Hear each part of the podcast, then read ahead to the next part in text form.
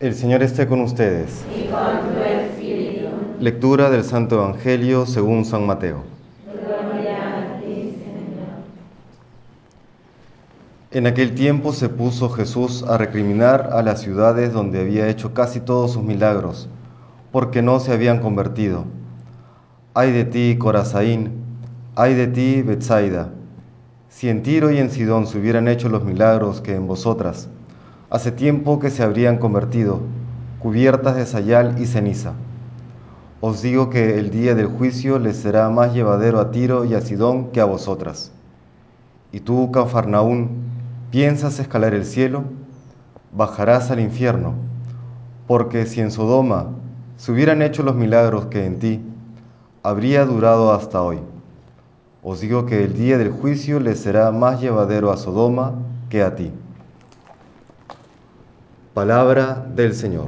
Gloria a ti, Señor Jesús.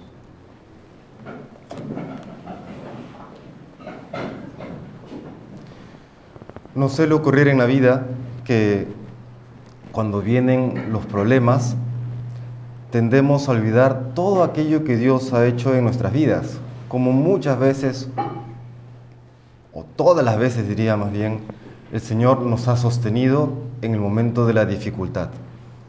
Y es una especie de contradicción, seguramente fruto del pecado, que el corazón humano ante un nuevo problema siempre tambalea, siempre eh, se asusta, siempre tiene temores, etc. ¿no? Lo vemos tanto en la primera lectura como en el Evangelio del día de hoy, la importancia de tener presente aquellas grandes cosas que Dios ha hecho en nuestra vida.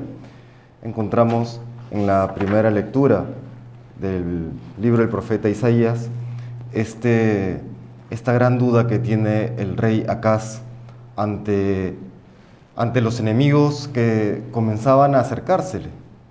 Y viene el profeta Isaías en nombre de Dios y le dice, tú confía, tú confía, en unos pocos años estos enemigos que hoy amenazan con, con ocasionar tu ruina dejarán de existir.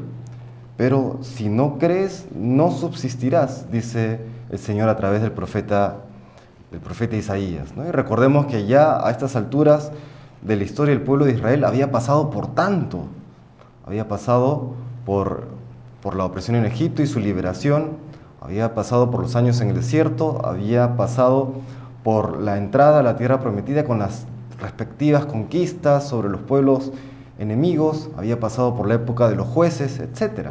Por cuánto había pasado ya el pueblo de Israel y sin embargo olvidaban todos aquellos favores que el Señor había hecho con ellos. ¿no? Lo mismo hoy el Señor le reprocha, ay de ti Corazaín, ay de ti Betsaida, ay de ti Cafarnaún. Si en Sodoma y Gomorra se hubieran hecho los milagros que en ti todavía estarían hoy con nosotros. El Señor nos pregunta una vez más, ¿cómo está nuestro corazón? Y si es que tenemos presente todas aquellas grandes maravillas, aquellas grandes acciones que Dios ha hecho en nuestra vida. Es siempre un milagro el tener el don de la fe. Y con este don de la fe, cuántas cosas hemos visto en nuestra vida, cuántas bendiciones. Y sin embargo, podría reprocharnos hoy el Señor, y no te has convertido.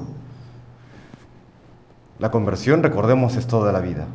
Y la conversión culmina el día que seamos santos, es decir, el día que estemos ya listos, listos para el cielo. Y yo no sé si estamos ahí, ¿no? Yo no tengo capacidad de ver aureolas, pero creo que todavía no las tenemos, ¿no? Creo que no las tenemos. ¿no? El Señor todavía nos sigue invitando a una mayor vida de virtud, a una mayor santidad. Y para esto es importante, pues, recordar eso, ¿no? Cuántos milagros, Señor, has hecho en mi vida. Concédeme ser, concédeme ser agradecido. ¿no? Concédeme poder corresponder con mis, con mis pobres fuerzas, pero con la ayuda de tu gracia podré ser ese santo que tú quieres para, para tu corazón y para la iglesia. Se le pedimos pues al Señor hoy con sencillez de corazón que nos conceda esta gracia de ser siempre agradecido con tantas bendiciones que Él nos da y que podamos así corresponder a su infinito amor. Que el Señor nos bendiga.